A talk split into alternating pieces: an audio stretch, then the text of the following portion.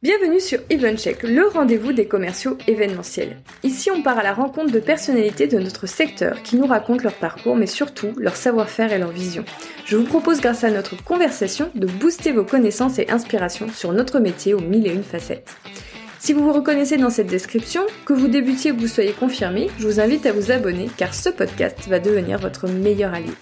Ce podcast est rendu possible par BookingCheck, l'event management software que j'ai lancé pour permettre aux commerciaux événementiels de s'équiper d'une boîte à outils moderne et performante pour libérer le potentiel de leur établissement. BookingCheck est le logiciel que j'aurais rêvé avoir pour gagner beaucoup de temps, vendre mieux et plus et structurer mon activité. Si vous souhaitez en savoir plus, rendez-vous sur bookingcheck.com. Et en attendant, bon épisode Bonjour Maxime Bonjour Clémence Bienvenue sur EventCheck et merci euh, de te joindre à moi. Comment vas-tu? Écoute, ça va très bien. Euh, ravi d'être euh, d'être avec toi pour parler événementiel, hôtellerie et, tous ces sujets qui nous passionnent. oui, en tant que deux, deux podcasteurs en plus, c'est très rare. Je me demande si c'est pas la première fois. Ouais. Je réfléchis, mais je crois que tu es le premier podcasteur que j'ai sur EventCheck. Génial. ça s'annonce incroyable. ravi d'avoir la primeur. Euh, donc, euh, donc, du coup, tu es euh, le fondateur d'Hospitality Insiders. Est-ce que tu nous expliques, avant qu'on parle de Hospitality Insiders, est-ce que tu nous expliques un peu ton parcours? Bien sûr, oui. Euh, moi, j'aime bien dire tout simplement que je suis hôtelier. C'est encore aujourd'hui comme ça que je me, je définis, comme ça que je me reconnais. Le, titre que j'utilise souvent, c'est artisan hôtelier, mais je, reviendrai là-dessus tout à l'heure. Euh, et du coup, mon parcours, il est très typique, classique hôtelier avec une école hôtelière dès l'âge de un peu moins de 15 ans, bac technologique hôtelier, BTS hôtelier, licence master en revenu management, marketing management hôtelier. Donc j'ai vraiment fait euh, d'abord euh, des études très techniques technologiques, puis élargi un peu parce qu'en fait assez jeune finalement euh, j'étais prêt à aller sur le terrain et mes parents m'ont dit non non t'es trop jeune, prends le temps de faire un petit peu des études.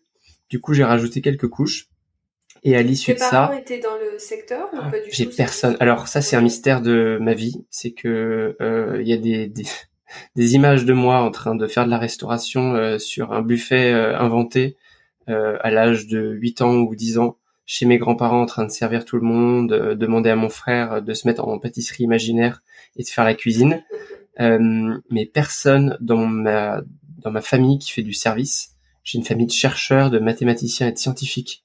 Donc vraiment rien à voir. Ah oui, oui, rien à voir. Non, mais c'est euh, marrant qu'il t'ait dit euh, continue, va pas tout de suite sur le terrain parce que non, ouais. pas du secteur, ils auraient pu dire bah oui, mais il faut d'abord. Euh... En fait, je pense qu'il y a plusieurs choses. La première, c'est que si je suis allé en école hôtelière, euh, la passion, elle est pas forcément évidente à 14 ans. C'est difficile de savoir qu'est-ce qui nous motive.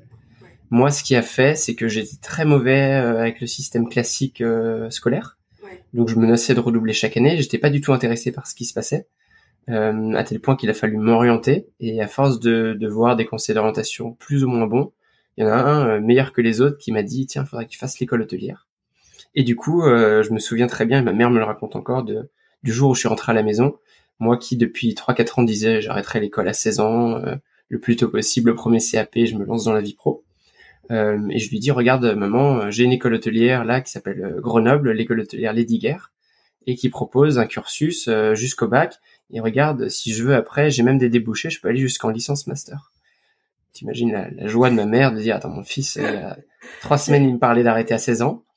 Là, il me parle d'un master, on va déjà y aller avec le bac techno. Et à la fin de ce fameux bac techno, puis BTS, euh, en fait, euh, ils m'ont dit, mais pourquoi pas aller jusqu'à cette licence master, puisque t'aimes ce que tu fais? Et il y avait euh, une très bonne licence euh, dans un IAE à Chambéry, l'IAE Savoie-Mont-Blanc, qui existait en fait, pour être complètement franc, ce qui m'a beaucoup séduit dans ce parcours, c'est que il me proposait de faire euh, deux Erasmus, donc six mois en Erasmus en licence, ce que j'ai fait à Dublin, et l'année suivante en master, euh, ce que j'ai fait à Barcelone. Donc, ce qui fait que sur trois ans de licence puis master, j'ai d'abord, euh, enfin, j'ai passé plus d'une année à l'étranger, et la dernière année de master avec plus de six mois de stage. Donc finalement, j'ai passé assez peu de temps à Chambéry en, en licence et master. Mais c'était très intéressant. Et du coup, à l'issue de ça, je me retrouve avec un niveau euh, bac plus 5 euh, de voilà, et trois quatre diplômes hôteliers. Pas mal d'expérience aussi entre les stages les saisons d'été où je travaillais, etc. Et j'avais vite compris que ce qui m'intéressait, c'était l'hôtellerie de luxe et palace. Et tu vas voir que c'est ça qui va qui va définir un peu la suite de, de ma carrière. Mon, mon stage de fin de master, je le fais du coup au Royal Monceau. On est en 2013. Le Royal Monceau, il a rouvert deux ans plus tôt, je crois. Alors, pour préciser, pour ceux qui connaissent pas, le Royal Monceau, c'est un hôtel de luxe euh, à Paris. C'est ça. Vous cherchez, Exactement. Paris, il va ressortir tout de suite. Oui, tout à fait. C'est euh, c'est une belle référence euh, d'hôtel parisien qui avait été en travaux pas mal d'années. Ouais, surtout à la réouverture. C'était c'était vraiment un hôtel Absolument. qui faisait du bruit parce que ils avaient repensé tout le design. Enfin, ça a été donc ça a été designé par par Philippe Stark qu'on qu'on entend beaucoup dans dans l'hôtellerie et l'hôtellerie de luxe. voilà, un très grand nom. Et euh, donc, extrêmement intéressant pour moi, à savoir que ce stage, je l'ai fait en finance, parce qu'en fait, j'avais justement un cursus très opérationnel, une spécialisation en revenu management, et il me manquait euh, la finance et la comptabilité euh, comme corde à mon arc. Et tout simplement, je me suis dit, je préfère faire ça en stage que devoir en faire mon métier. J'ai jamais envie de, de faire de la compta, mais j'ai envie de comprendre. Donc j'ai rajouté ça. À l'issue de ce stage euh, qui s'est très bien passé, on m'a proposé le poste en finance, euh, en income audit, comme ils appellent ça dans le, dans le, jargon. Et euh, là, j'avais, j'ai répondu exactement ce que j'avais dit au début de mon stage, que j'en, ferais pas un métier. Par contre, je leur ai demandé s'ils avaient un poste dans les opérations en tant que réceptionniste, qui n'avait pas. Et du coup, euh, c'est là où bah, ma carrière CDI a commencé. Euh, j'ai trouvé un poste de réceptionniste, concierge. Euh, puis j'ai guetté une ouverture d'hôtel que j'attendais impatiemment du Peninsula Paris également. Mhm. Euh, on m'entendait parler depuis un ou deux ans à Paris, ça commence à faire grand bruit avec des travaux. Et euh, facteur chance, euh, le, bon timing, le Peninsula ouvre, enfin va pour ouvrir en 2014. Je postule dès le début de l'année en candidature spontanée, avec un niveau peut-être que j'aurais pu prétendre déjà un poste de superviseur, mais je voulais tellement être sûr de rentrer que je postule en tant que réceptionniste, donc vraiment le, plus bas niveau. Euh, et là, bon, je pourrais parler des heures de, cette ouverture, mais il faut imaginer un hôtel où il y a 600 employés, où on a fait un recrutement. J'étais dans une journée de recrutement où je crois il y a 500 ou 600 entretiens qui ont été faits la même journée pour sélectionner les candidats. Et, euh, et j'ai euh, j'ai fait partie de cette section-là. Et le jour de l'intégration, on est en, juillet 2014, on est 300 employés à faire notre journée d'intégration en même temps. Donc tu as un hôtel qui ouvre ses portes, non pas aux clients mais juste aux collaborateurs, et 300 personnes qui euh, qui commencent, qui débarquent. Et là, il faut former tout le monde. Des chambres qui étaient même pas terminées, il n'y a pas de lit, aucune procédure, rien. Et on nous dit maintenant, il est temps de, de tout construire de zéro. Et euh, ainsi a commencé euh, ma, ma carrière, euh, enfin, a continué ma carrière, mais avec une, une case ouverture. Et j'ai passé cinq ans au Peninsula à gravir les échelons de jour comme de nuit, toujours sur la partie accueil et hébergement, qui est vraiment la, la, partie que je préfère parce que c'est un petit peu le, centre névralgique de l'hôtel, hein, c'est le terme qu'on utilise tout le temps, mais c'est assez vrai. C'est là où toute l'information transite, ça j'aimais beaucoup. C'est aussi là qu'on gère les plaintes, j'adorais les plaintes. Moi, je... Exactement, euh, les postes de duty manager, euh, donc on, tout, tout ce qui est un levier d'expérience client, en fait, transite par la réception. Et très rapidement, moi, je me suis rendu compte que, que c'est ça qui me plaisait. Et aussi, c'est un métier où on peut évoluer assez rapidement, ce qui m'est arrivé. Euh, notamment parce que c'était une ouverture et que du coup il y avait beaucoup de roulement, qu'il n'y a pas d'ancienneté.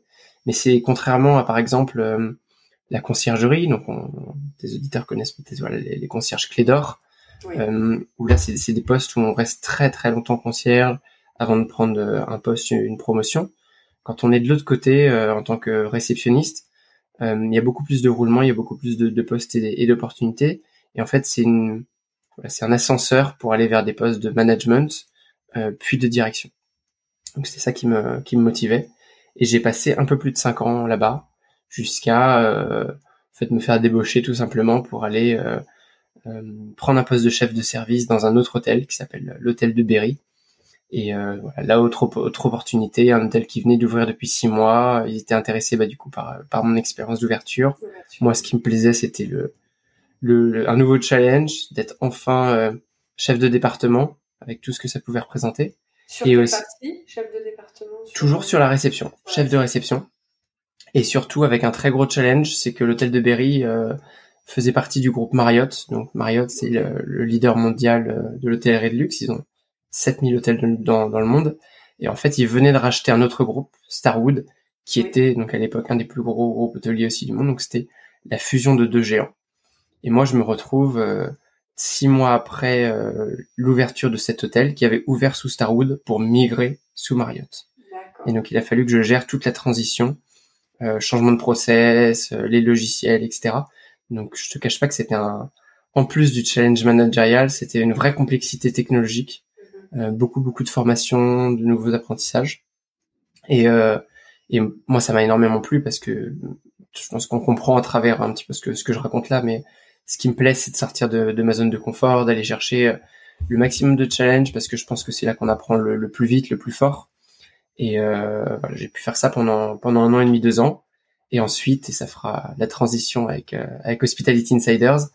Euh, bah, le confinement a sonné, donc on est euh, le 19 mars 2020 et là l'hôtel de Berry ferme, on cadenasse les portes de l'hôtel, ce qui devrait jamais arriver dans un hôtel. C'est quand même un des rares lieux ouverts 24 heures sur 24 et je me retrouve euh, confiné chez moi, euh, bien au calme, avec euh, rien à faire. Et ça m'était pas arrivé depuis presque ah, une dizaine d'années. Jamais. En fait, jamais. Je vais dire depuis, depuis que tu avais commencé à aller s'hôtelier, a priori. Ouais, complètement. J'ai j'ai jamais été à l'arrêt. dès que j'avais du temps libre, j'en profitais pour travailler, prendre une expérience professionnelle ou apprendre quelque chose, me former. Et et là, du coup, j'ai cette opportunité euh, de, de ne rien faire. Et en fait, euh, c'était surtout l'occasion de mûrir quelque chose qui, qui commençait à me trotter dans la tête. Au début, c'était pas aussi clair que ça, euh, qui était de faire de, du conseil et de la formation. Et c'est ainsi que qu'Hospitality Insiders est né. Au début, c'était vraiment un side project de, de personnes confinées. J'avais l'objectif de retourner à l'hôtel de Berry deux mois après, une fois que le confinement serait terminé.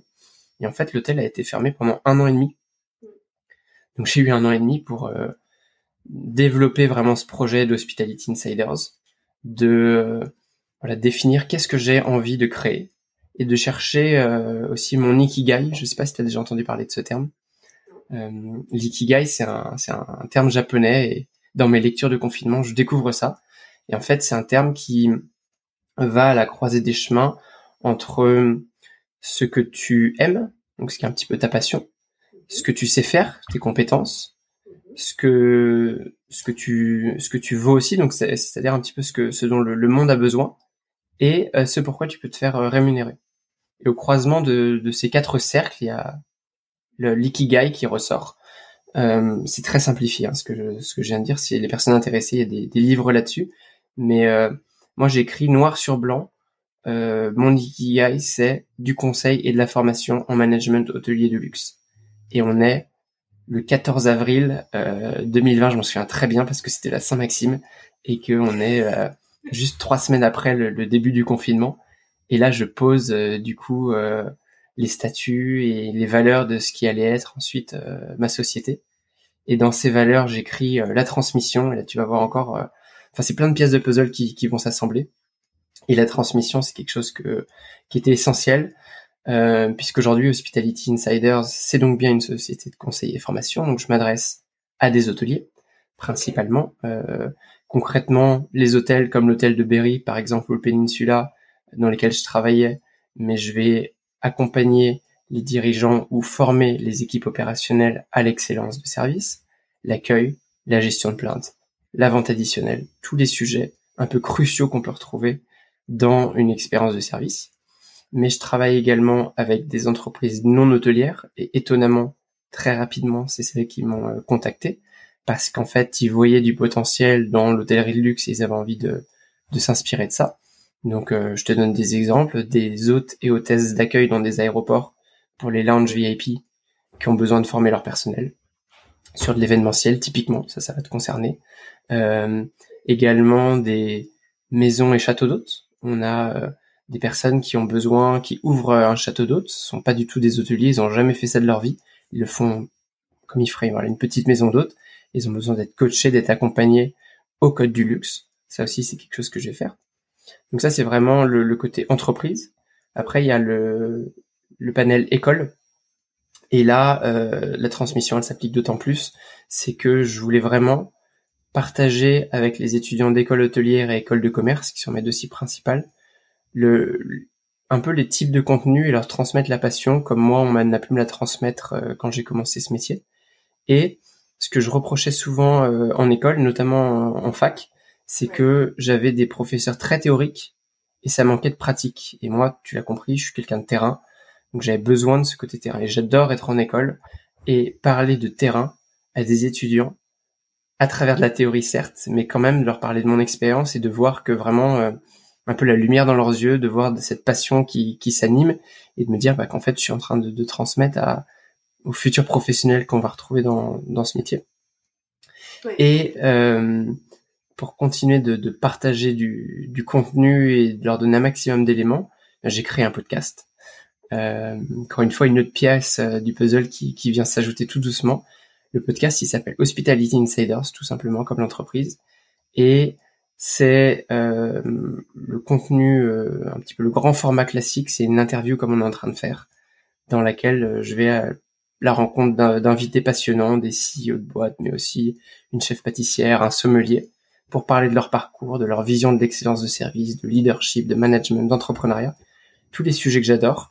Et en fait, je me dis, c'est le, le, contenu gratuit que moi j'aurais aimé avoir il y a 15 ans quand j'ai commencé ce métier, où je savais pas vraiment si c'est là-dedans que je devais aller et, euh, et les étudiants ou futurs étudiants d'école hôtelière qui puissent euh, écouter ça et se dire ah ouais c'est ça que j'ai envie de faire. Et, et, en fait on peut se mettre dans les oreilles euh, une heure de d'interview avec un grand CEO d'une super boîte et se dire ouais j'ai vraiment envie de ressembler à ça ou au contraire ça m'intéresse pas du tout.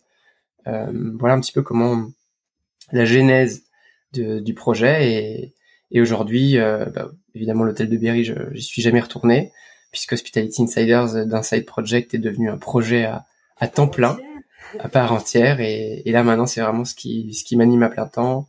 Et je vais essayer de faire grandir ça et de, voilà, de pouvoir rayonner au maximum euh, à l'aide notamment de bah, ce que je viens de te raconter, le podcast, les réseaux, etc. Et de pouvoir euh, partager euh, et mes valeurs et cette expérience opérationnelle aux personnes qui en ont besoin et, et essayer de les accompagner dans, dans leur projet. Superbe.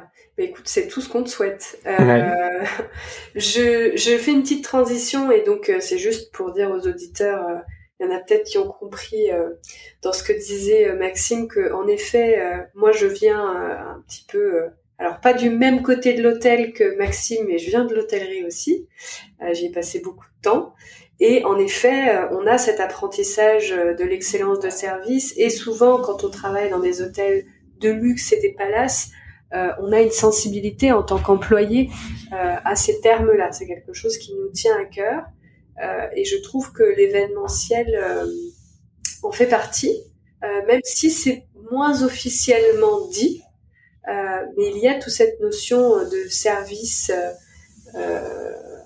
très poussé, de plus en plus poussé, même je dirais, dans l'événementiel, dans l'événementiel pur, même des lieux qui ne font que ça.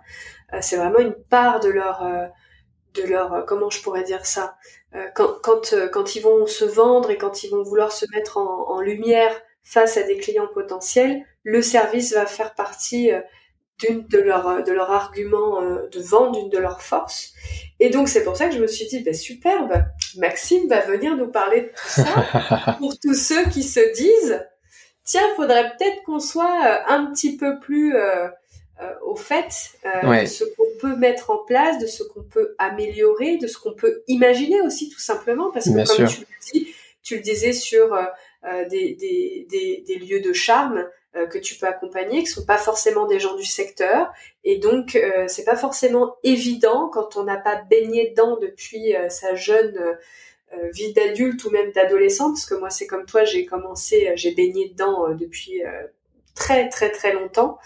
Euh, et donc c'est un peu, euh, c'est inné, mais quand on débarque dedans, c'est pas forcément euh, voilà. Donc c'est juste pour faire la transition pour Complètement, ouais. on, on, va on va vraiment parler de ça avec Maxime aujourd'hui. C'est pour ça qu'il mmh. est avec nous. Euh, J'ai juste une dernière question pour finir sur Hospitality Insiders parce qu'il y en a peut-être qui vont se, se, le demander du coup.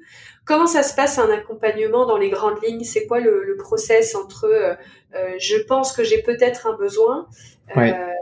jusqu'à ce que tu sois un, ouais, ouais ça, ça va beaucoup dépendre du, du, du, besoin, mais dans tous les cas, ça se passera par euh, une phase de découverte euh, où, où, on va faire un échange sur justement euh, qui est le client, quelles sont les problématiques à partir de ça, et ensuite euh, quels sont les besoins potentiels.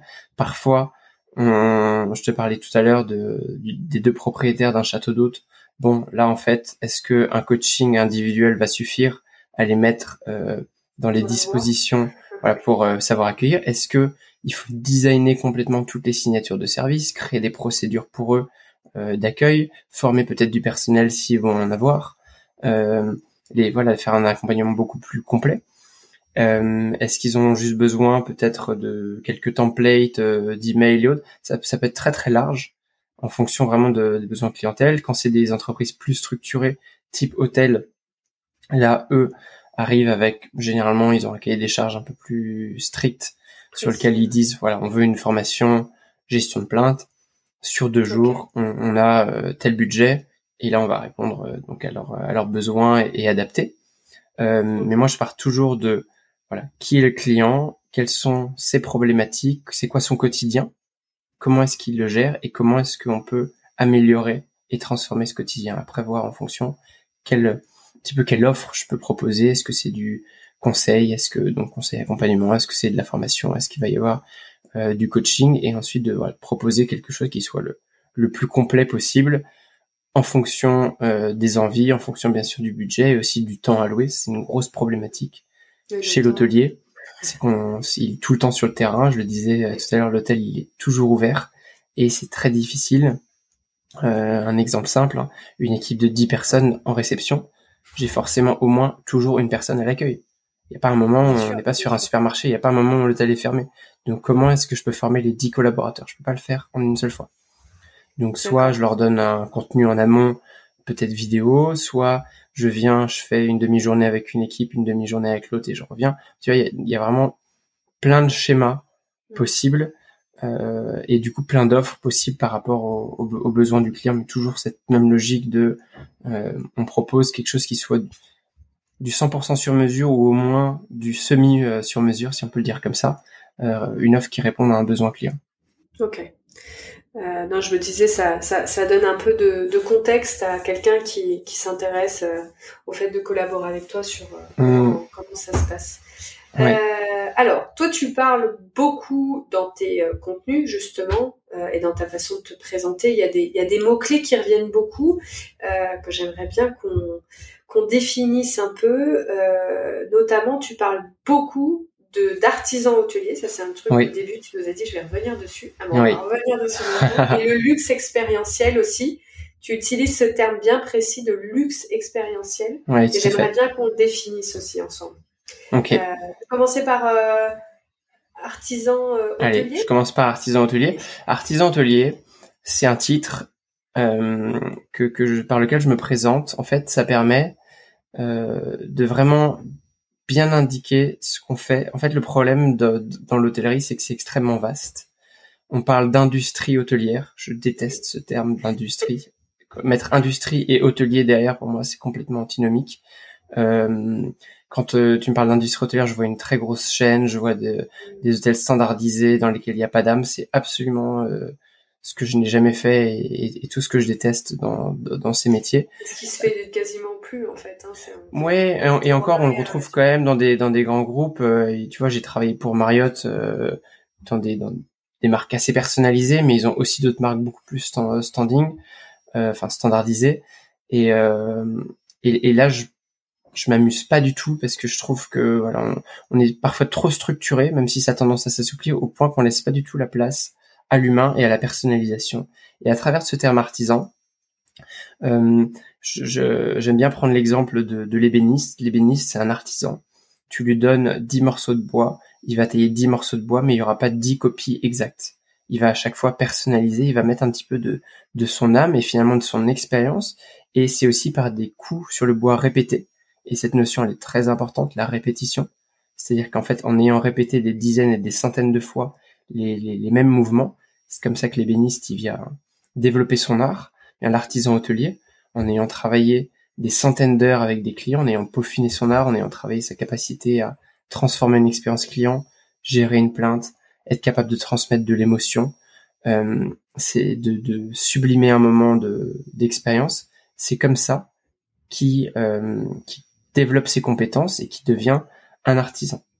Donc du coup, euh, et tout à l'heure quand je te présentais ce que ce que je faisais auprès de mes clients, tu as compris aussi, il n'y a pas une offre classique qui répond à tout le monde.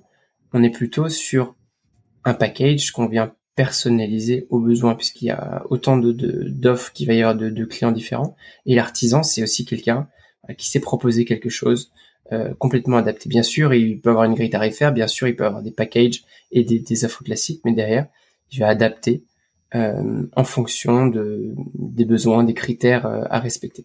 Donc toute cette notion-là, elle est... Je, je vais rebondir sur ce que tu dis, Maxime, parce que ça, attention, c'est un sujet sensible dans l'événementiel. Ouais. Où tout le monde me dit, je fais du sur-mesure, et en fait, personne n'en fait.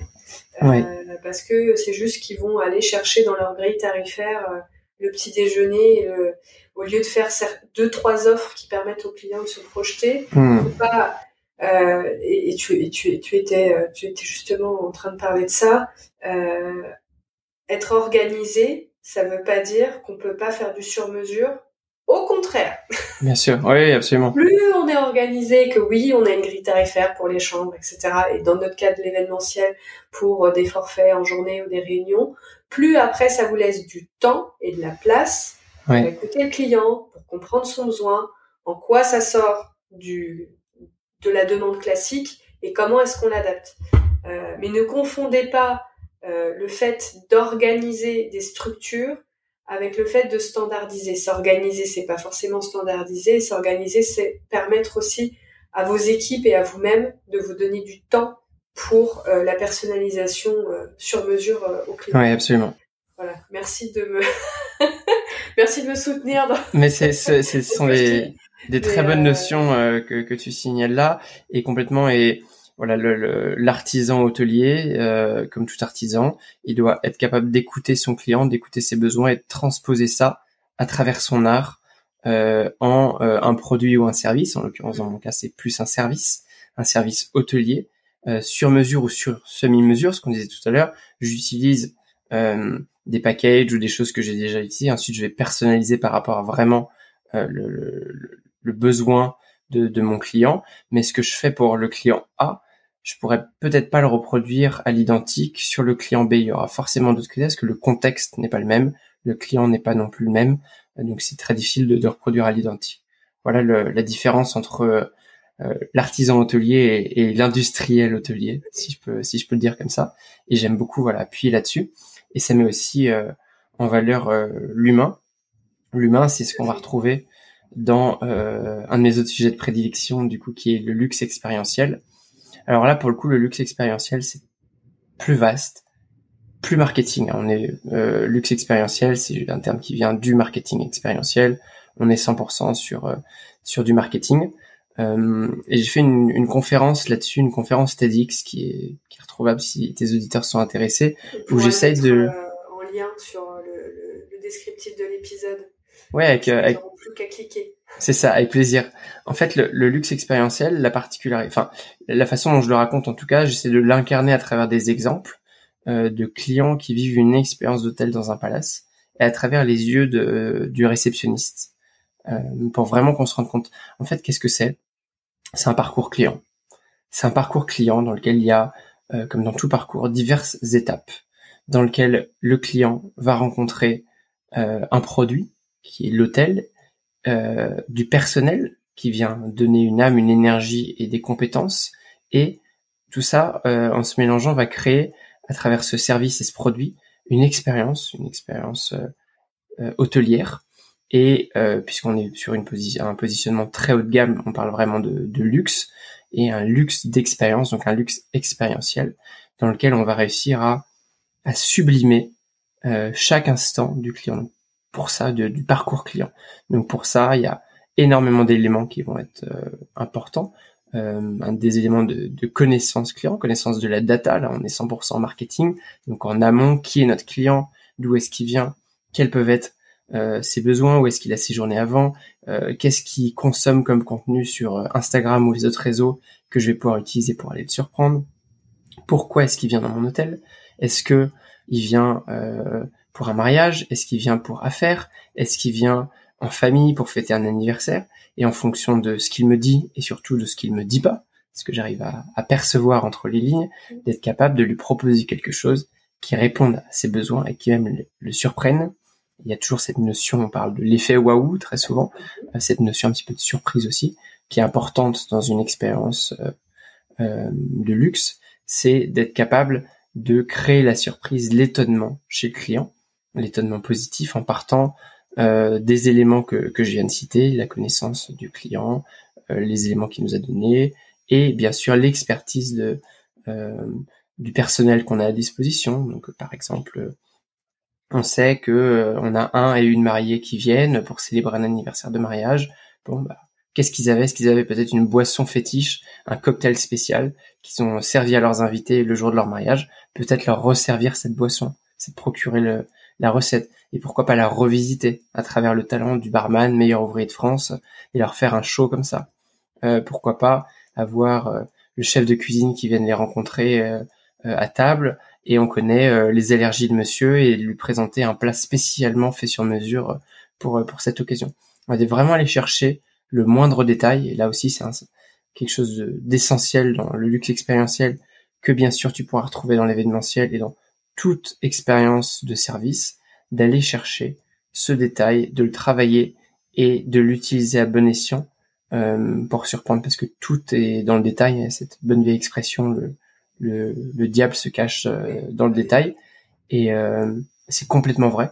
Et c'est ça qui fait la différence entre une expérience bonne ou normale avec une expérience exceptionnelle, c'est la capacité à aller chercher le détail et le transformer, le sublimer en quelque chose euh, d'exceptionnel et d'expérientiel.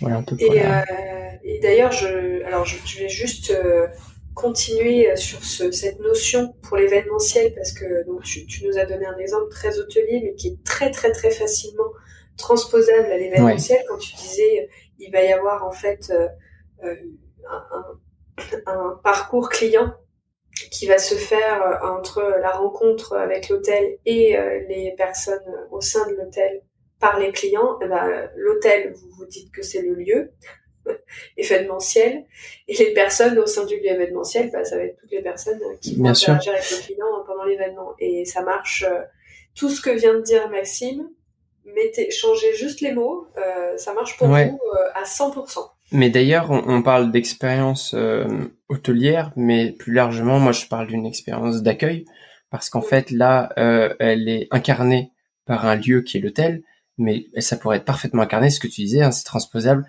par un lieu événementiel. Et d'ailleurs, dans les hôtels, il y a souvent des lieux événementiels, dans lesquels on peut accueillir des séminaires, justement un mariage, une bar mitzvah, tout ce type d'événement peut être ce qui est très surprenant parce que venant moi du côté plus commercial et événementiel de l'hôtel, euh, donc moi j'ai passé plus de temps, le, on n'a pas les ressources data que vont avoir la réception ouais.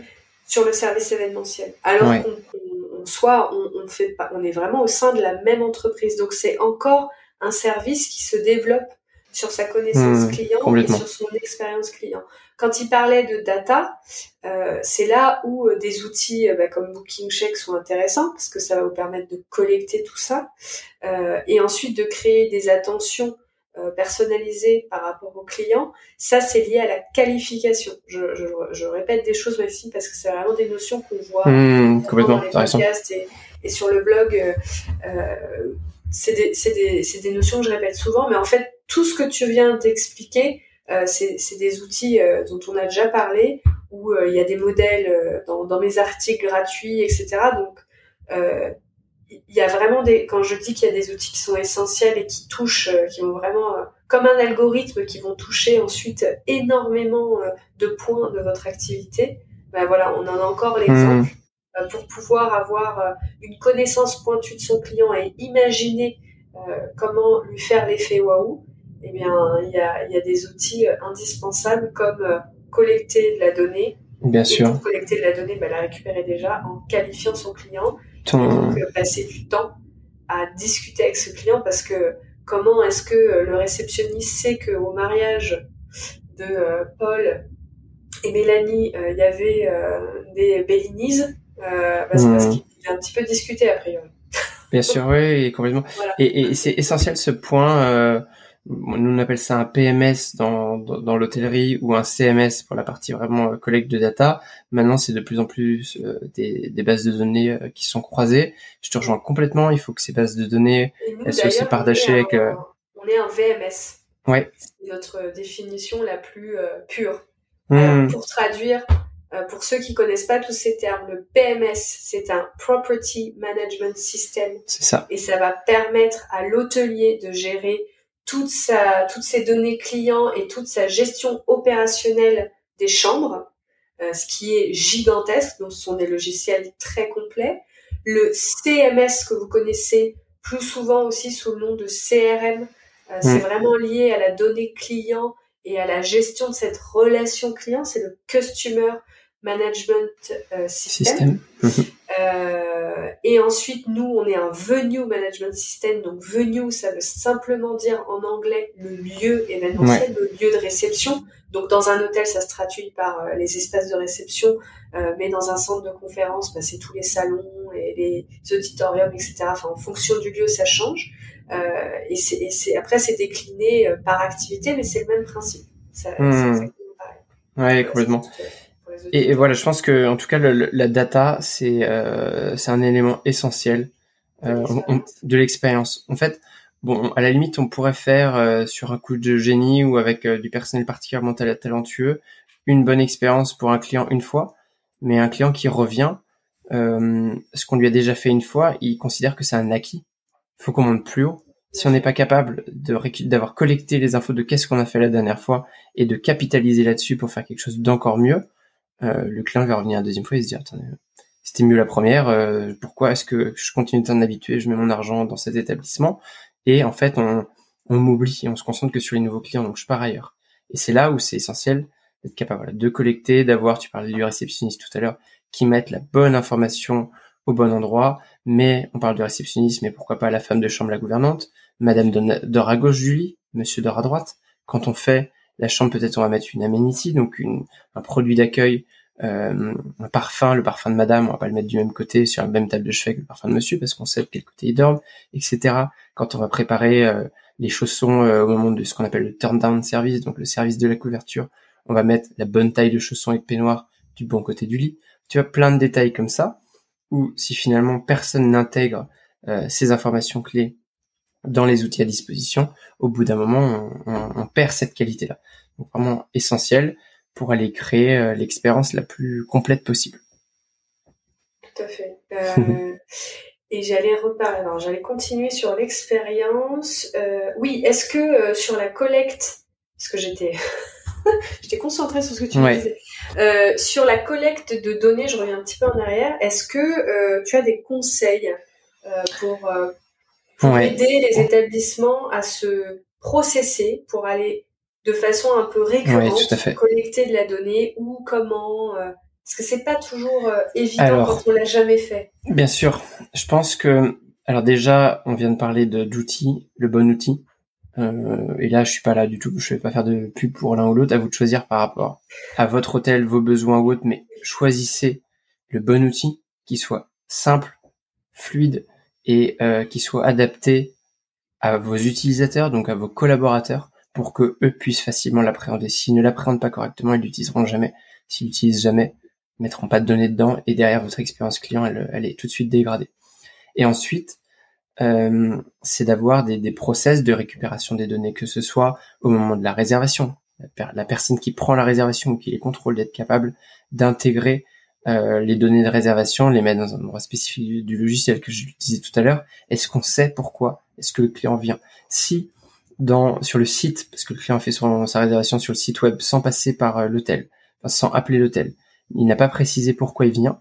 Et on décroche son téléphone, on l'appelle, Madame, Monsieur, je sais que vous arrivez dans sept jours.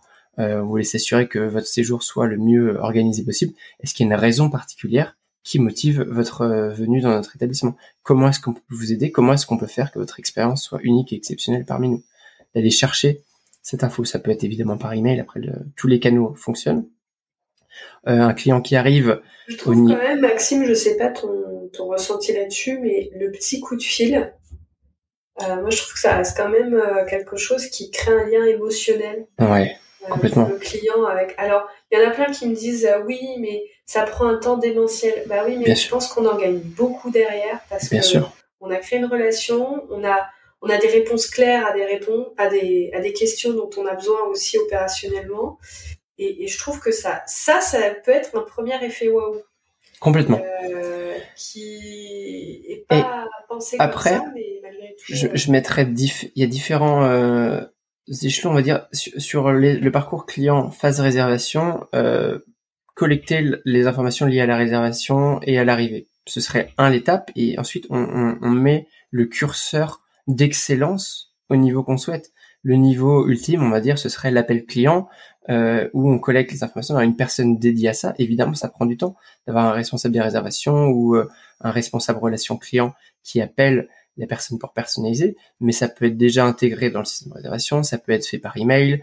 Euh, encore une fois, il y a des logiciels, donc des, des CMS qui font ça très bien, qui envoient un rappel euh, 7 jours avant l'arrivée et à l'hôtel et au client en disant attention, vous arrivez dans 7 jours, quelles sont les informations cruciales? Je parlais de la raison, mais il y a aussi une information toute bête qu'on oublie très souvent qui est le fameux ETA. Donc ETA, c'est Estimated Time of Arrival, qui concrètement veut dire l'heure d'arrivée. Euh, un client dans un hôtel qui arrive à 15 heures ou qui arrive à 10 heures du matin, c'est pas du tout la même problématique pour l'hôtelier. 10 heures du matin, si la chambre est encore occupée par le client précédent, l'expérience d'arrivée, elle peut rapidement être catastrophique quand le client il a voyagé pendant 8 heures, qu'il arrive de New York, qu'il est jet lag et euh, qu'il débarque dans l'hôtel, qu'il a payé sa chambre 1500 euros. Certes, l'heure de check-in est à 15 heures, mais on lui a pas demandé son heure d'arrivée. Et là, il est à 10 heures devant nous, l'hôtel est complet, on n'a rien à lui proposer. Waouh. Et là, justement, c'est pas waouh comme effet, c'est plutôt anti-waouh. Euh, donc, il y a, ça, ce serait vraiment euh, mon premier conseil. Je pense qu'on peut l'appliquer à, chaque étape. C'est voilà, à chaque étape du parcours client, comment je peux récupérer les informations euh, utiles qui vont me permettre de transformer ensuite l'expérience. Euh, utiliser le logiciel pour les mettre au bon endroit et d'avoir peut-être des personnes responsables quand la structure le permet pour contrôler la data, comment est-ce qu'elle est structurée et former les équipes aussi à comment est-ce qu'on écrit. Euh, pas besoin, ça c'est vraiment très pratico-pratique, mais je l'ai vu dans des endroits, j'ai pas besoin que dans le logiciel on me mette une copie de trois échanges d'emails ou dix échanges d'emails. J'ai juste besoin qu'on dise Madame aime le café, Monsieur préfère le thé. Je, on se fiche complètement de euh, ça a été écrit le 18 avril à 8 heures et Monsieur répond non. On veut aller à l'essentiel. Il y a des codes comme ça. Après, attention aussi, petite notion euh, RGPD à euh, tout ce qu'on écrit. On peut pas tout mettre dans un logiciel. Ce sont des, données qui, si elles sont demandées par le client, elles peuvent être euh, collectées et récupérées par le client. Il peut demander qu'est-ce que l'hôtelier collecte sur lui. C'est normal, encore une fois, c'est la protection des données. Donc ne vous amusez pas à mettre dessus Madame est casse-pied. Avant son premier café du matin, elle est insupportable. Non. Ouais. Par contre, mettre euh, s'assurer que le café de Madame soit servi à 8 heures pile. On comprend. Et après, quand vous êtes hôtelier, que vous travaillez dans une structure, on est capable de, de lire entre les lignes. Autre point essentiel, euh, on sait que euh, Monsieur est très malade, qu'il est atteint d'un cancer dernière phase. On peut pas mettre une maladie. Ça, c'est un dossier médical. Il n'est pas question de mettre ça dans un dossier euh, client. Par contre, on peut mettre que euh, il a besoin, euh, il a une visite euh, d'une infirmière tous les jours à 18 heures. On comprend qu'il y a un problème médical derrière, euh, mais en l'occurrence, c'est pas dans le dans le logiciel et on, on, on, partage pas encore une fois son dossier médical. Même si on a l'autorisation du client, c'est pas quelque chose que qu'on peut faire. Donc il y a beaucoup de points sur lesquels euh, on peut on peut travailler, sur lesquels on peut penser.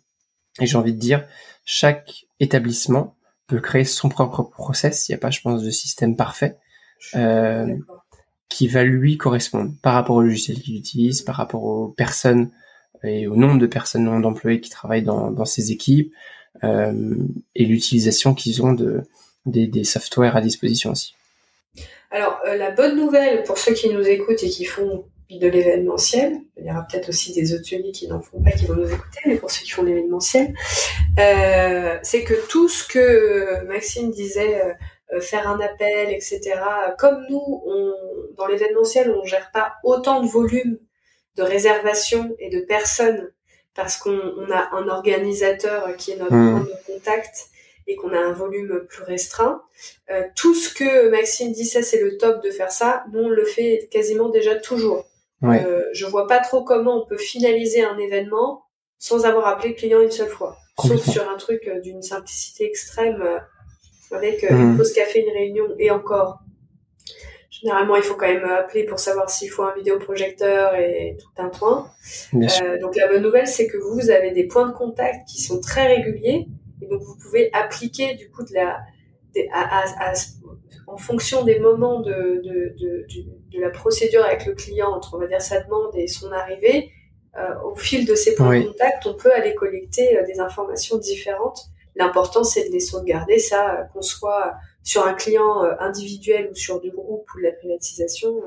Ça va hmm. pas se faire tout seul, il va falloir le noter quelque part. Et tu vois, dans, dans ce que tu disais là, euh, et si je, euh, enfin, je prends ton exemple et, et, que je pousse ce curseur de, de qualité au maximum, on parlait d'appel client et de personnalisation, il y a aussi le fait, et c'est encore beaucoup plus applicable dans l'événementiel, où comme tu disais, il y a moins de volume, d'avoir un point de contact référent. Ça, ça fait la différence d'un point de vue expérience client. Parce que si je suis client que j'arrive dans l'hôtel et que j'ai une personne qui m'appelle, enfin au moment de la réservation, une personne qui m'appelle à J-7, une personne à J-3, déjà c'est beaucoup trop d'appels, une autre personne qui m'accueille, etc.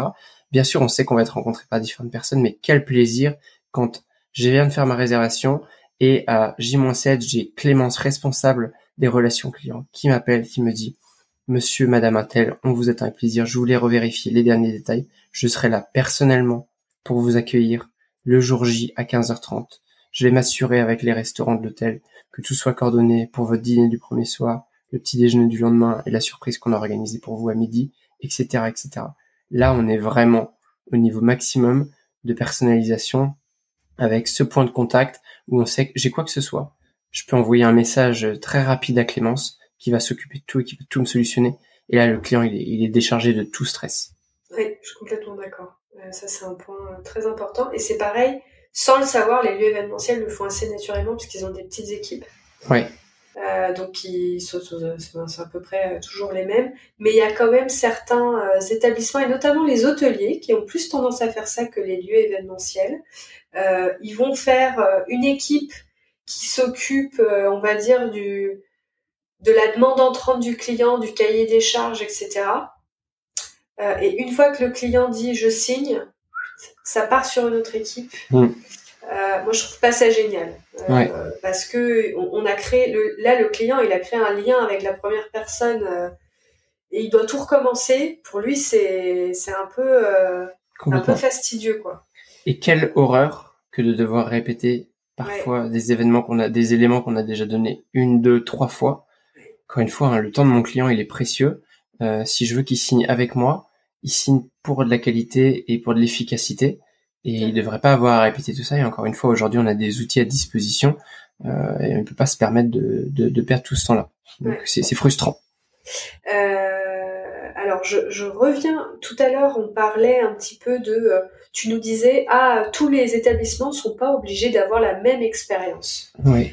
Euh, comment est-ce qu'on crée une expérience à son image? Parce qu'il y a ça aussi en fait. Il y a de dire, bah, nous, on a tel et tel moment euh, qu'on fait vivre au client euh, dans le dans sa procédure pour arriver jusqu'à chez nous et c'est lié aussi à ce qu'on est et notre notre sauce à nous.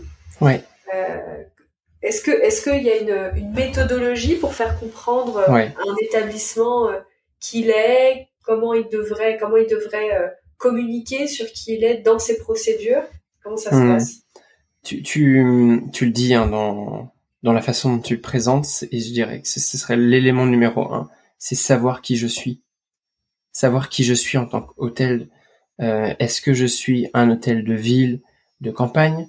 Est-ce que je fais 50 ou 200 chambres? Est-ce que je suis positionné 4 étoiles, 5 étoiles, palace? Donc, les éléments qui sont moi, est-ce que j'ai un restaurant? Est-ce que j'ai un spa? Un petit peu, qu'est-ce qui me compose? Ensuite, qui est ma cible? Qui est ma clientèle? Est-ce que je m'adresse à du business? Donc quand je dis business, c'est-à-dire des clients, euh, on dit corporate dans le jargon des clients d'affaires. Est-ce que je m'adresse à du client loisir? Est-ce que dans le loisir sont plutôt des couples, des familles? Euh, Est-ce qu'on est sur des groupes, euh, des autocaristes? Donc avoir un petit peu qui je suis, qui sont mes clients et ensuite pouvoir dessiner l'expérience et les signatures de services qu'on a envie de, de, de, créer. Donc moi j'ai envie euh, de proposer une expérience parce que j'ai un super chef en cuisine, j'ai vraiment envie de mettre l'accent fort sur la restauration chez moi. Euh, donc sur mon site internet euh, c'est fort communiqué, dans mes packages de réservation, euh, les packages intéressants ce sont tous des packages avec un dîner découverte parce que c'est ce que je veux mettre en valeur plus que la chambre seule parce que je sais que ma valeur ajoutée par rapport à mes concurrents elle est là.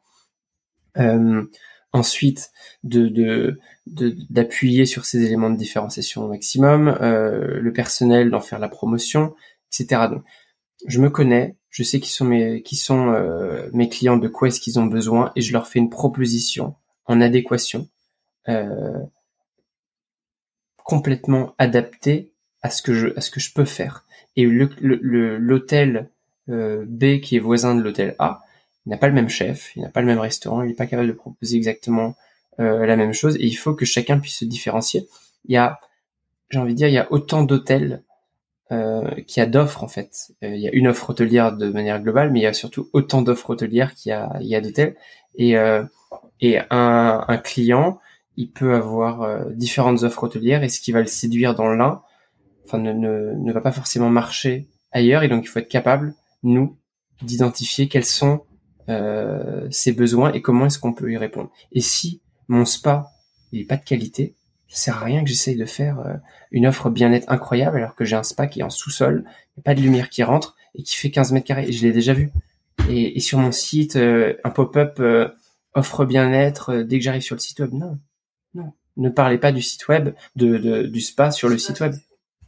Parlez de ce qui fait votre force. Parlez de cette, ces chambres sublimes euh, qui ont quasiment toutes une vue sur cour et jardin. On est euh, dans Paris intramuros, ça n'existe pas ou peu, mettez ça en avant. Euh, on parle de ce nouveau chef pâtissier et on a créé une offre Tea Time, donc le, une offre de thé tous les jours à 16 ou 17 heures. Tous les 5 étoiles ne le font pas. Euh, essayez de vous différencier par les atouts que vous avez entre les mains et vos clients vont apprécier ça plutôt que d'aller leur vendre des choses et ensuite de ne pas être à la hauteur il y a rien de pire que de ne pas respecter une promesse qu'on a faite à un client.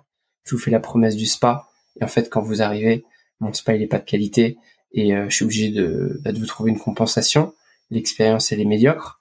Euh, allez plutôt appuyer sur quels sont vos atouts et comment est-ce que vous pouvez les utiliser à bon escient. Et en fait naturellement, vous allez vous retrouver à filtrer des clients euh, qui n'avaient pas forcément besoin de spa, mais par contre qui cherchaient une expérience de restauration puisque c'est ça que vous avez mis en avant. Donc c'est un double effet. Non seulement c'est valorisant pour vous et en plus vous allez euh, d'autant plus euh, fidéliser la clientèle que vous avez euh, ciblée puisque vous correspondez à, leurs attentes. Et j'aimais bien ce que tu disais sur les, collaborateurs, de mettre en avant les collaborateurs de l'établissement, et ça, ça marche aussi parfaitement avec l'événementiel, mmh qui a tendance à tout le temps parler de ces espaces et de ces installations, mmh. comme les hôteliers, c'est tout pareil, et ne pas nous parler de leur talent en interne. Euh, parlez, parlez-nous de vous, parce qu'en fait, euh, un espace qui a euh, un canapé, des tables et des chaises et un vidéoprojecteur, ah, je vous rassure, quasiment tout le monde en a. c'est clair. Donc, ça va bien se passer, ça c'est la base. Mais par contre, le fait que ce soit telle personne au service commercial qui s'occupe de toutes les demandes entrantes, hmm et qui a telle expérience et qui a tel talent et que vous travaillez avec tel ou tel euh, euh, traiteur ou chef euh, à domicile ou en interne vous ayez un, talent particulier. je pensais aussi, c'est un truc qu'on voit beaucoup dans la restauration et ça me faisait penser, si par exemple on a un lieu événementiel et qu'on veut mettre l'accent sur la food, c'est tout à fait, la nourriture, pardon, c'est tout à fait possible aussi. Euh, parce que ça c'est un point qui peut être euh, un, encore encore un, fort atout de vente parce que tous les lieux événementiels sont pas toujours très forts sur euh, la partie nourriture. Donc quand on l'est c'est un gros gros gros atout. Et, et c'est là où aussi on peut créer des petits des petites expériences waouh. Moi je me souviens travailler chez Fauchon mais pas pour le traiteur pour pour les restaurants qui étaient au-dessus des magasins. Oui. euh, je commercialisais ces espaces et euh, quand euh, on avait des événements, généralement, on faisait un cadeau à tous les participants en sortie euh, d'événement. On leur offrait un cône, un cône de mini madeleine qui n'était pas du tout commercialisé sur le restaurant. C'est pas un truc qui se faisait. Et en fait, nous, au magasin, on produisait énormément de mini madeleines parce que ça se vendait en cône, etc. et que c'était au passage, donc on avait toujours du, du réassort. Euh, ça n'avait pas un coût matière euh, exponentiel, c'était pas un truc euh, délirant. Euh, et alors ça, par contre, les clients, ils adoraient. Ils adoraient. Donc on les, on les faisait revenir sur les magasins parce qu'ils venaient avec leurs enfants pour chercher le code. On les faisait revenir dans le lieu événementiel parce que ils, aimaient, ils se disaient ah bah en fait on peut pousser tout ce petit côté pour faire des lancements de produits, on peut faire des stands à midi Madeleine. Enfin eux commençaient à imaginer des choses et en fait l'un dans l'autre on arrivait même à construire une offre plus poussée que ce qu'on aurait imaginé de base avec des Donc il y a vraiment plein de petites choses que vous pouvez offrir ou mettre en avant auxquelles vous n'avez pas forcément réfléchi. Et j'allais dire, est-ce que tu conseilles beaucoup, toi, à tes clients de sortir de chez eux? Parce que j'ai l'impression parfois aussi que d'aller jouer le client, ça fait du bien. Parce qu'on a un peu la tête dans le guidon avec euh, nos offres. Ouais, ouais. Je pense que, après, les hôteliers le font beaucoup, naturellement. Euh, on va beaucoup au restaurant, des hôtels peut-être ah moins, mais ouais. Mais euh, d'aller voir un petit peu ce qui se fait aussi ah, hein. chez la concurrence, d'aller se nourrir de ça aussi. Et, en fait, je pense que l'hôtelier restaurateur, c'est avant tout quelqu'un qui aime le service. Mais euh, euh tu te veux dire dans ta vie personnelle ou est-ce que l'hôtel va financer euh, le Non, non, dans la vie personnelle. Ah, oui, oui, oui. Dans, dans, la vie personnelle. Je pense que c'est important de garder cette culture-là. Euh, après, j'ai déjà vu des repas. De, on va euh, l'équipe de direction, l'équipe commerciale, prendre le petit déjeuner dans tel établissement ou avoir une enveloppe pour les concierges. Ça, c'est encore très spécifique pour qu'ils connaissent euh, les restaurants, euh, les dernières ouvertures de restaurants dans la ville, pour pouvoir ensuite les conseiller aux clients. il y a différents formats, mais de manière générale, de toujours garder cette culture-là du, du service, d'être ouvert là-dessus, parce que c'est comme ça qu'on s'enrichit. Et, euh, et l'idée, c'est toujours de se renouveler, de perpétuer euh, l'expérience de service qu'on a envie de proposer. C'est pas quelque chose de figé, ça évolue. Euh, je le disais tout à l'heure, il n'y a pas aussi une seule expérience, il y en a autant autant qu'il y de clients et puis aussi autant qu'il y a de, collaborateurs puisque l'expérience euh, fournie par Clément sera pas la même Clément sera pas la même que celle par euh, Maxime. Et, euh, et ça c'est important aussi de, de, de, bien le mettre en avant. Tu disais tout à l'heure valoriser les collaborateurs par leur travail et aussi eux bah, les les impliquer dans cette expérience là ça leur donnera d'autant plus de de valeur et ça donnera d'autant plus de sens à ce qu'ils font au quotidien euh, leur quotidien de service leur quotidien de métier d'être. Euh, personne n'a envie d'être un parmi X, qu'on soit client, qu'on soit collaborateur. Mmh. Il faut qu'ils s'incarnent en fait dans leur mission et qui et qui prennent d'autant plus de plaisir à faire ce qu'ils font. Et ça se transmettra euh, fois fois 10 euh, au client en face qui, euh, qui, qui le rendra d'autant mieux et au client et bien enfin donc c'est-à-dire à, lui-même puisqu'il prendra il aura passera un bon moment et au collaborateur qui appréciera de faire passer une expérience incroyable et à l'établissement hôtelier qui va démultiplier son chiffre d'affaires puisque un client heureux, c'est un client qui dépense de l'argent dans votre hôtel et dans votre restaurant et pas ailleurs. Et tu disais, euh, vous n'êtes pas tombé dans l'oreille d'une sourde, tu disais oui, les, les, la notion de service, euh, c'est une notion qui évolue. Est-ce qu'il y a des tendances? Il y a des... Comment tu t'inspires comment, comment tu restes sur le qui-vive de... Parce que c'est pas toujours pareil, je trouve que c'est pas toujours... On a la tête on n'est pas toujours. Euh, euh, alors euh, oui, pour ceux qui mmh. leur vie perso sortent beaucoup, peut-être qu'ils ont des idées ou qui voyagent beaucoup, mais voilà, les, moi je pense aussi à, des, à, des, jeunes pousses commerciales comme j'ai pu être. On a des petits salaires et on peut pas forcément faire tout ce qu'on aimerait. Tu conseillerais quoi de dire ben voilà. Il y a, il y, a, il y a plein de tendances déjà pour, pour répondre à cette partie-là. Euh, qui évolue hein, évidemment. Euh, moi, quand j'ai commencé ma carrière, pour parler euh, très concrètement, le la barbe chez les hommes, c'est quelque chose qui ah n'existait pas. moi aussi. Ah oui. Et moi-même, j'étais un fervent défenseur du rasage à blanc quotidien. Non, dans un hôtel de luxe, il n'est pas question d'avoir un, poil qui dépasse, tout doit être au carré, on doit tous avoir le même uniforme, avec un badge, tous se ressembler, et parfois même pas de badge, juste pour être tous des copies plus ça va, et maintenant même dans les palaces, on, retrouve ça.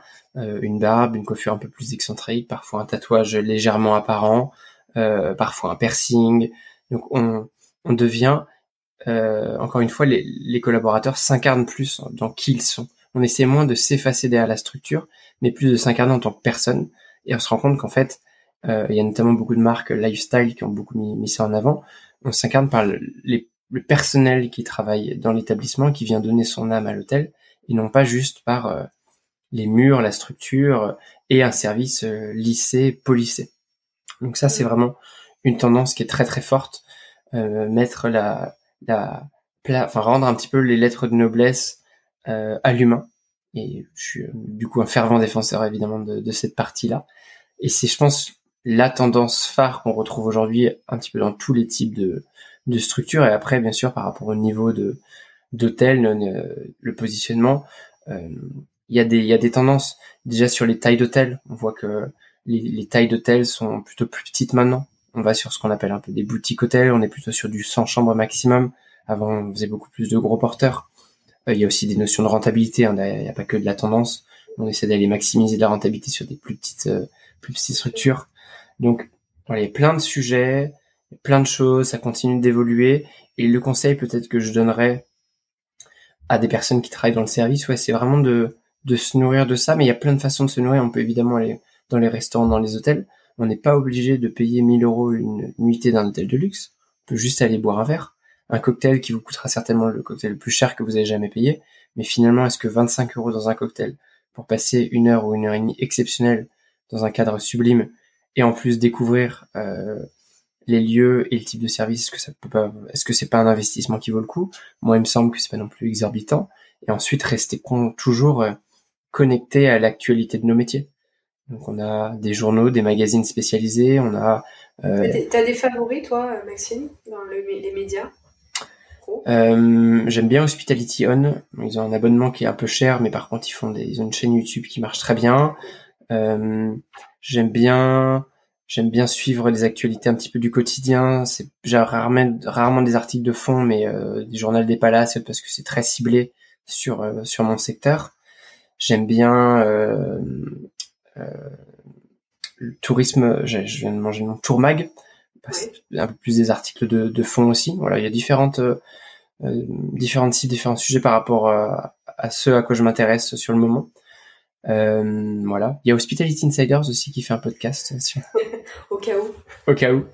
non, mais plus, plus sérieusement, le, voilà, l'idée c'est justement d'aller se nourrir de ça. Et, typiquement, euh, moi, ce que j'ai créé, c'était aussi une réponse à ça, c'est que je m'étais étonné de pas avoir de contenu. Et je le disais tout à l'heure, c'était ma première euh, euh, grande valeur de transmission que je voulais aussi respecter, c'était de dire, en fait, il y a rien qui existe aujourd'hui sur nos métiers. Et moi, j'ai envie de, de comprendre qu'est-ce qui se passe dans la tête d'un CEO euh, quand il est en train de créer une boîte, quand il gère un palace, qu'est-ce qui se passe dans la tête de telle ou telle personne, et, euh, et, et, de partager hein, ce contenu au maximum euh, à travers tous les médias qu'on a à disposition. J'ai même vécu que toi, c'était complètement inaccessible euh, d'avoir euh, un café avec avec une grande tête de même, même sur de l'hôtellerie nouvelle génération. C'est des gens qui sont très pris. Et puis, euh, si tout le monde, euh, j'imagine que si tout le monde leur donne un café, c'est compliqué. Euh, et, et, après, en tant que commercial, dans l'hôtellerie, pour s'inspirer, à part rencontrer des mentors et des gens qui voulaient passer du temps avec toi à t'apprendre, il n'y avait pas d'autre source, quoi. Oui, absolument. Il n'y avait rien. Il y avait vraiment, je, vraiment le, même vécu que toi là-dessus. Mmh. bravo de, bah, écoute, de, je... de, faire partie de cette nouvelle génération. Ouais qui a envie euh, de donner aux autres. je suis ravi que tu vois des, des, des, profils comme toi ou moi qui, moi je prends énormément de plaisir à, à faire ça en fait, à partager et euh, et quelle, quelle joie quand je vois des des jeunes étudiants qui m'écrivent sur LinkedIn et qui me disent mais euh, merci, euh, ça m'a beaucoup éclairé, j'avais un doute sur sur ça, du coup je postule en école hôtelière l'année prochaine et là je me dis waouh, j'ai gagné, là j'ai gagné un passionné à vie, donc c'est super. Mm. Euh, merci euh, Maxime d'être venu sur Evencheck. Euh, C'était passionnant. De toute façon, on peut aller encore plus loin avec toi puisque tu, on le disait il y a deux secondes, tu crées aussi beaucoup de contenu. Donc il y a, il y a le podcast, mais pas que. Tu fais aussi du blog. Tu avais des articles. Tu es aussi assez actif sur LinkedIn, donc ça vaut le coup de te suivre parce qu'il y a des posts réguliers sur des sujets différents. Tout à fait, oui. ça permet aussi de voir les nouveaux podcasts qui sortent, parce que parfois quand on a un peu d'abonnement à différents podcasts, on voit pas tout passer, donc ça permet de te suivre. Absolument. Est-ce qu'il y a d'autres choses que j'oublie? Le, le, plus complet, c'est ma newsletter euh, sur mon site ah, bah hospitalityinsiders.net, puisque là, il y a tous les contenus que je crée, je les partage. Et il y a aussi euh, ma sélection d'articles, justement. Tu parlais de, ah, bah, de ce que moi je, je lis. Je fais une, toutes les deux semaines une sélection de des trois articles un petit peu favoris que, que j'ai aimé lire. Les gros titres, exactement. Euh, donc c'est un bon, c'est une bonne synthèse, je pense, pour euh, quelqu'un qui s'intéresse à l'hôtellerie à l'excellence de service. Euh, voilà, dans la boîte mail, toutes les, moi toutes les deux semaines, j'ai une newsletter qui part. Magnifique. Merci encore. Je te dis Merci à très vite, de ton accueil. sur, sur les ondes ou, ou, sur le, le, web, je pense qu'on va continuer à, à se croiser. Et, et puis, ben, plein de bonnes choses pour Hospitality Insiders. Ouais, à bientôt. À bientôt.